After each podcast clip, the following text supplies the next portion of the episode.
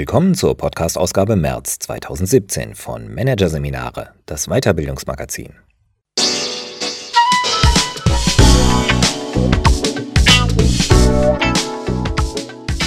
Weitere Podcasts aus der aktuellen Ausgabe behandeln die Themen Zeitverzögerung im Business, schneller entschleunigen und Innovation durch Serendipity, nicht gesucht und doch erfunden. Doch zunächst Unangenehme Führungsaufgaben, wenn Führen nervt, von Maren Leki. Kündigungen aussprechen, Geheimnisse wahren, zweischneidige Entscheidungen verkaufen.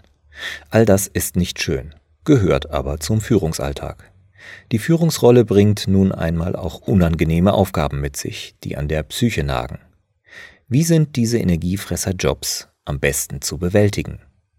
Ein Mitarbeiter fand eines Tages einen Post-it-Zettel auf seinem Telefonhörer. Bitte mal im Personalbereich melden, hatte sein Chef darauf notiert. Als der Mitarbeiter zum Personaler kam, sagte dieser arglos, Ach, Sie wollen die Höhe Ihrer Abfindung wissen? Setzen Sie sich doch. Dem Betroffenen zog es den Boden unter den Füßen weg. Er wusste weder, dass man sich von ihm trennen wollte, noch warum. Die Geschichte ist wirklich so passiert und sie zeigt, welchen Horror manche Chefs vor unangenehmen Gesprächen haben. Unangenehme Mitarbeitergespräche sind dabei nur eine emotional zehrende Aufgabe in einer Reihe von weiteren energiefressenden Herausforderungen, die jede Führungskraft bewältigen muss, weil die Führungsrolle sie notwendigerweise mit sich bringt. Unangenehme Aufgabe 1. Unangenehme Mitarbeitergespräche führen. Unangenehme Gespräche sind die, die wir gerne vor uns herschieben und bei denen wir auf den passenden Moment warten, es sind die Gespräche, die mit vielen Ausreden vertagt werden und die einem dennoch wie ein Splitter im Finger stecken und einen ständig erinnern, dass da noch was offen ist. Dazu gehören Kritik, Trennungs-, Versetzungsgespräche, das Nein sagen und all die anderen Themen, bei denen wir mit einer emotionalen Reaktion des Betroffenen rechnen. Sich vor unangenehmen Gesprächen zu drücken und den schwarzen Peter ans Personalressort weiterzugeben, ist nicht nur schlechter Stil. Es rächt sich überdies, denn es beschädigt die Loyalität des gesamten Teams, dem ein solcher Vorgang kaum verborgen bleibt. Und auch sich selbst tut man keinen Gefallen mit Wegducken oder Aufschieben. Beides belastet und raubt Energie. Was hilft? Gut zu wissen, den richtigen Moment gibt es nicht. Der Druck wird immer größer, je länger Sie warten. Ähnlich wie beim ersten Sprung vom 3-Meter-Brett. Je länger Sie von oben runterschauen, desto mulmiger wird Ihnen. Hinzu kommt, dass diejenigen Mitarbeiter, die Sie gut kennen, eh schnuppern werden, dass da was im Busch ist. Terminieren Sie das Gespräch also so kurzfristig wie möglich. Bereiten Sie sich mental auf das Gespräch vor, indem Sie sich fragen, was genau macht mir Sorgen? Und wie sieht das Worst-Case-Szenario des Gesprächs aus?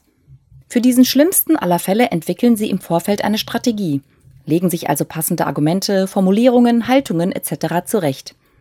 Erfahrungsgemäß erleben wir eine Situation als weniger schlimm, wenn wir mental darauf vorbereitet sind und nicht auf dem falschen Fuß erwischt werden. Notieren Sie sich die Stichworte, die Sie unbedingt platzieren wollen. Antizipieren Sie Fragen des Mitarbeiters und recherchieren Sie eventuell erforderliche Informationen. Terminieren Sie das Gespräch zudem so, dass Sie hinterher genug Luft im Kalender haben. Nichts ist schlimmer, als ein heikles Gespräch unter Zeitdruck zu führen. Fallen Sie zur Gesprächseröffnung mit der Tür ins Haus und bringen Sie gleich im ersten Satz den Anlass des Gesprächs vor. Dann sind Sie mitten im Thema und haben es dann auch schon fast hinter sich. Und sorgen Sie sich nicht vor Emotionen des Mitarbeiters. Er ist erwachsen, er kann ein vernünftig geführtes Gespräch aushalten und Sie werden einen Weg finden, mit seinen Emotionen umzugehen. Natürlich sind Sie als Überbringer einer schlechten Nachricht erstmal Adressat des ganzen Frusts eines Mitarbeiters. Es gehört dazu, von ihm erst einmal nicht gemocht zu werden. Doch sofern es sich nicht um eine Kündigung, sondern um ein Kritikgespräch dreht, wird der Mitarbeiter sie im Grunde sogar auch verstehen, auch wenn er das erst einmal nicht zeigen und zugeben mag. Unangenehme Aufgabe 2. Mit schwierigen Mitarbeitern umgehen. In beinahe jedem Team gibt es Mitarbeiter, die einem graue Haare wachsen lassen.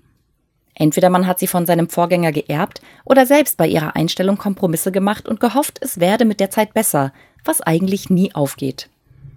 Was ein schwieriger Mitarbeiter ist, ist für jeden Manager verschieden. Der eine sieht rot bei Regelverletzern.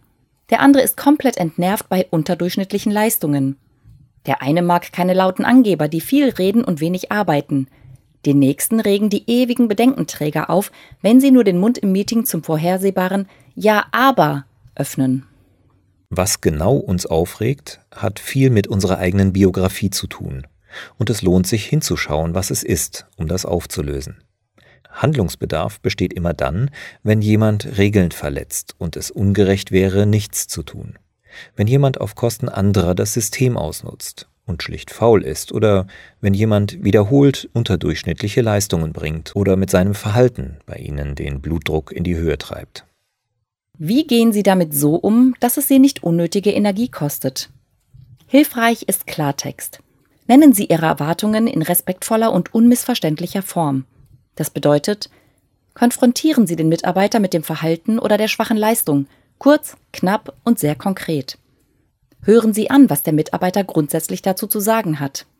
Formulieren Sie Ihre Zielsetzung eindeutig und bildhaft. Lassen Sie den Mitarbeiter selber den Weg zu Ihrem Ziel entwickeln. Fassen Sie die Vorhaben, Maßnahmen zusammen und verabschieden Sie den Mitarbeiter mit einem Händedruck und einem verbindlichen Kann ich mich darauf verlassen, dass Sie das jetzt hinkriegen?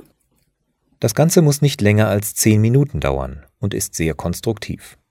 Oft bedanken sich Mitarbeiter sogar für so viel Klarheit, denn die gibt es leider nicht häufig. Wichtig ist, dass in diesen Gesprächen Ihr Mitarbeiter arbeitet und nicht Sie. Würden Sie ihm schon konkret vorschlagen, was er tun soll und wie genau, dann könnte er sich zurücklehnen und es links rein und rechts wieder rauslassen. Am Ende würde er wahrscheinlich hm, okay sagen und erleichtert von dannen ziehen. Muss er hingegen die Maßnahmen selbst entwickeln, übernimmt er damit gleichzeitig Verantwortung und geht ein verbindliches Commitment ein, auf das Sie sich später bei Nicht-Einlösen wiederum berufen können. Haben Sie hingegen einen Mitarbeiter, bei dem Sie alles versucht haben und von dem Sie sich nicht trennen können, weil er unkündbar ist, lohnt es sich oft, mit dem Betroffenen ein letztes Gespräch zu führen im Sinne von Ich hätte mich gerne von Ihnen getrennt, es funktioniert aber nicht. Ich akzeptiere das.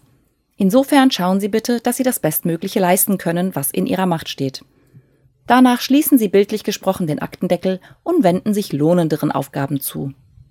Unangenehme Aufgabe 3. Geheimnisträger sein. In Veränderungsprozessen oder Restrukturierungen gibt es zwangsläufig Phasen, in denen Sie einen gewaltigen Informationsvorsprung vor Ihrer Mannschaft haben. Informationen, insbesondere brisante, werden stufenweise von oben nach unten durchgereicht, und so vergehen manchmal Wochen oder gar Monate, bevor Sie offen sprechen dürfen. Mitarbeiter wittern das. Sie haben ein gutes Gefühl dafür, dass der Chef etwas weiß. Sie sehen es ihm an, beobachten ihn sehr genau, wenn er aus wichtigen Meetings kommt. Und je offener und zugänglicher Sie für Ihre Mitarbeiter sind, umso eher werden die Mitarbeiter wissen wollen, was eigentlich los ist. Eine solche Situation wird von Führungskräften oft als sehr belastend empfunden, gerade von jenen, die sonst sehr nah am Team und sehr offen in ihrer Kommunikation sind. Was können Sie tun, wenn Sie zu diesen Chefs gehören? Kurz gesagt, es gilt, diese Situation auszuhalten. Sie ist Teil der Führungsrolle und Teil ihres Gehalts. Geheimnisträger zu sein ergibt sich häufiger im Laufe einer langen Karriere. Entlastend wirkt, sich mit gleichgestellten Kollegen auf demselben Informationsstand auszutauschen. Das ist ihre Bezugsgruppe für dieses Thema, wenn der Austausch mit ihrem Team tabu ist. Auch mit den verantwortlichen und eingeweihten Projektmitarbeitern oder ihrem Chef können Sie das Gespräch suchen. Wenn Ihre Mitarbeiter bohren und nachhaken, bleibt Ihnen im Wesentlichen darauf zu verweisen, dass Sie noch nichts sagen dürfen und zu versichern, dass Sie Ihr Team sofort informieren werden, wenn der Zeitpunkt gekommen ist. Es spricht der Erfahrung nach auch nichts dagegen, offen zu sagen, wenn es eine Informationssperre, einen sogenannten Maulkorb gibt. Wir haben eine Sperrfrist bis XY. Vorher wird über dieses Thema nichts kommuniziert. Ich bitte das zu respektieren und mich nicht weiter zu bearbeiten, weil Sie aus mir nichts herausbekommen werden. Sehr häufig muss man in diesen Phasen eine Geheimhaltungserklärung unterschreiben. Und auch dies kann man Mitarbeitern deutlich machen, ohne sie zu verängstigen. Befindet sich das Team in einer grundsätzlichen Phase der Unsicherheit, dann bieten sie gleichzeitig an, für alle anderen Fragen selbstverständlich zur Verfügung zu stehen. Trost zu spenden, zuzuhören. Sagen und zeigen Sie, Sie tun all das gern. Nur mit Informationen können Sie im Moment leider nicht aufwarten. Nach einer so klaren Äußerung bringen die Mitarbeiter in der Regel Verständnis auf und hören vielfach sogar auf zu grübeln, weil sie wissen, bis zum Zeitpunkt XY gibt es keine Neuigkeiten. Allerdings, wie gut dies funktioniert, hängt stark davon ab, wie groß das Vertrauen der Mitarbeiter grundsätzlich in sie ist. Unangenehme Aufgabe 4. Entscheidungen verkaufen, die sie selbst nicht gutheißen. Vermutlich haben Sie es schon erlebt. Trotz aller Identifikation mit dem Unternehmen und der Führungsriege passiert es immer wieder, dass Sie in Ihrer Führungsrolle Veränderungen managen, Entscheidungen mittragen oder Neuerungen einführen müssen, von denen Sie selbst nicht überzeugt sind. Sie glauben beispielsweise nicht, dass das mit großen Hoffnungen aufgelegte Großprojekt ein Erfolg sein kann oder dass eine wichtige Vorstandsentscheidung die Weichen richtig stellt. Was bleibt Ihnen? Vor einer Entscheidung oder Veröffentlichung wenn Ihre Magenschmerzen sehr groß sind, sind Sie aufgefordert, die eigenen Bedenken im Vorfeld zu äußern, möglichst sachlich und ohne Entscheidungsträger persönlich anzugreifen. Möglicherweise können Sie externe Präzedenzfälle oder einschlägige Studien anführen, auf die Sie sich berufen. So können Sie die direkte Konfrontation vermeiden.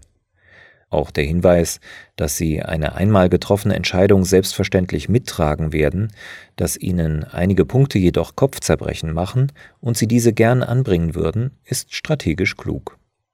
Doch trotz aller Diplomatie wird man sie möglicherweise als Bedenkenträger oder Bremsklotz empfinden oder titulieren. Darauf müssen Sie sich einstellen. Häufig fällt eine solche Reaktion umso heftiger aus, je unsicherer die Entscheidungsträger insgeheim selbst sind, ob sie das Richtige tun. Nach einer Entscheidung oder Veröffentlichung. Ist die Entscheidung jedoch erst einmal gefallen, gilt für Führungskräfte aller Hierarchiestufen schlicht, mitgefangen heißt mitgehangen. In einer hierarchisch aufgebauten Organisation muss man sich von oben nach unten darauf verlassen können, dass getroffene Entscheidungen so vermittelt werden, dass Mitarbeiter sie verstehen und engagiert umsetzen. Ein Unternehmen, in dem immer wieder nach einer getroffenen Entscheidung Grundsatzdiskussionen vom Zaun gebrochen werden, blockiert sich selbst. Für sie bedeutet das, auch wenn sie nach wie vor nicht überzeugt sind, ist es ihr Job, sich mit der Entscheidung anzufreunden oder die Angelegenheit zumindest leidenschaftslos durchzuwinken. Vor illoyalem Verhalten in solchen Situationen ist der Erfahrung nach nur dringend zu warnen. Das öffentliche Hinterfragen von Maßnahmen, oder das Einweihen von Mitarbeitern in seine eigenen heimlichen Zweifel oder das Weitertragen vertraulicher Hintergrundinformationen hat schon oft den Ausschlag für personenbedingte Aufhebungsvereinbarungen gegeben. Gehen Sie davon aus, es wird immer Folgen haben, wenn Sie sich in Konstellationen bringen, wie etwa in die, dass Sie dabei erwischt werden, wie Sie mit Kollegen beim Stehempfang kritisch ablästern oder dass Sie in Meetings immer wieder Ja aber sagen oder auch in der Öffentlichkeit jemanden mit ihrem Unwillen konfrontieren und für Gesichtsverlust beim Gegenüber sorgen. Manchmal kommen die Konsequenzen nicht sofort, sondern mit Zeitversatz. Unternehmen sind empfindsam, wenn es um die Frage geht, ob sie sich hundertprozentig auf ihre Manager verlassen können. Zu Recht. Stehen Sie loyal zum Unternehmen und schauen Sie, was Sie tun können, damit wenigstens Ihr Team gut durch den Veränderungsprozess geführt wird. Wo lassen Sie dennoch Ihren Frust in dieser Situation? Sollten Sie ein sehr vertrauensvolles Verhältnis zu Ihrem Chef haben und dieser sich Ihrer Loyalität absolut sicher sein, kann er ein möglicher Ansprechpartner sein. Mehr als Trost dürfen Sie sich allerdings nicht erhoffen, denn zu ändern ist ein größeres Projekt meistens nicht mehr. Ansonsten suchen Sie sich externe Gesprächspartner wie gute Freunde oder einen Coach oder schreiben Sie sich Ihre Sorgen in einem Tagebuch von der Seele. Bewältigen Sie Ihre Zweifel also so diskret wie möglich. Und wenn Sie gar nicht mit einer Entscheidung leben können und sicher sind, das Unternehmen befindet sich auf einem völlig falschen Weg, dann gilt Love it, change it or leave it. Unangenehme Aufgabe 5. Trotz eigener Verunsicherung Stärke zeigen. Mitarbeiter erwarten in Unbruchssituationen oder bei Veränderungen Orientierung von ihnen und eine souveräne Grundhaltung, die so aussieht, als hätten wenigstens sie einen Plan und wüssten, wo es lang geht. Jede gesunde Führungskraft weiß hingegen sehr genau, dass sie weder unfehlbar ist noch allwissend. Nicht zu wissen, wie es weitergehen kann, wo der Ausweg oder die Lösung sind, ist eine Form von Ohnmacht. Und aus eigener Erfahrung weiß ich, das Aushalten von Ohnmacht gehört nicht gerade zu den Kernkompetenzen einer Führungskraft, denn deshalb sind wir ja Führungskraft geworden, weil wir selbst am Steuer sitzen, den Überblick haben, den Gestaltungsraum nutzen wollen. Insofern ist die Frage, Wenn Sie mal wirklich nicht weiter wissen, wie gehen Sie mit Ihrer eigenen Unsicherheit um und halten Sie diese gut aus? Da Authentizität eine hohe Korrelation mit Glaubwürdigkeit hat und Sie Glaubwürdigkeit als Basis für Veränderungsmanagement benötigen, ist Ehrlichkeit hier durchaus angemessen. Erklären Sie Ihren Mitarbeitern ruhig, dass Sie leider noch keine Antwort haben und genauso in der Warteschleife hängen wie Sie. Dies kann man neutral und loyal zum Unternehmen tun und dabei gleichzeitig authentisch sein. Zeigen Sie aber gleichzeitig, dass Sie so kompetent und gut vernetzt sind, dass Sie mit der Situation angemessen umgehen werden. Versprechen Sie, sich aktiv um eine Antwort zu bemühen und diese baldmöglichst nachzuliefern. Wann immer ich etwas erfahre, das uns weiterhilft, werde ich es Sie sofort wissen lassen. Darauf haben Sie mein Wort. Auch in dieser Situation hängt Ihre Glaubwürdigkeit stark davon ab, wie viel Vertrauen Sie bisher erworben haben.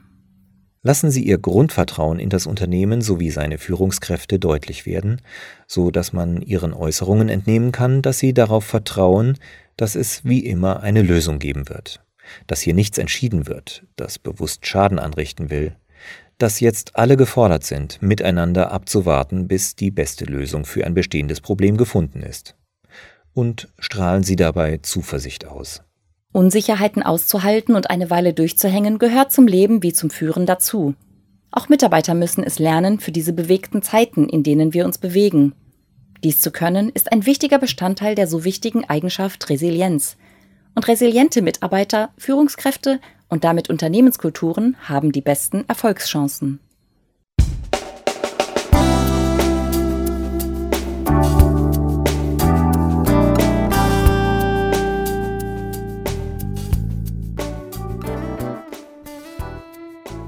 Sie hörten den Artikel Unangenehme Führungsaufgaben, wenn Führen nervt von Maren Leki aus der Ausgabe März 2017 von Managerseminare, produziert von Voiceletter.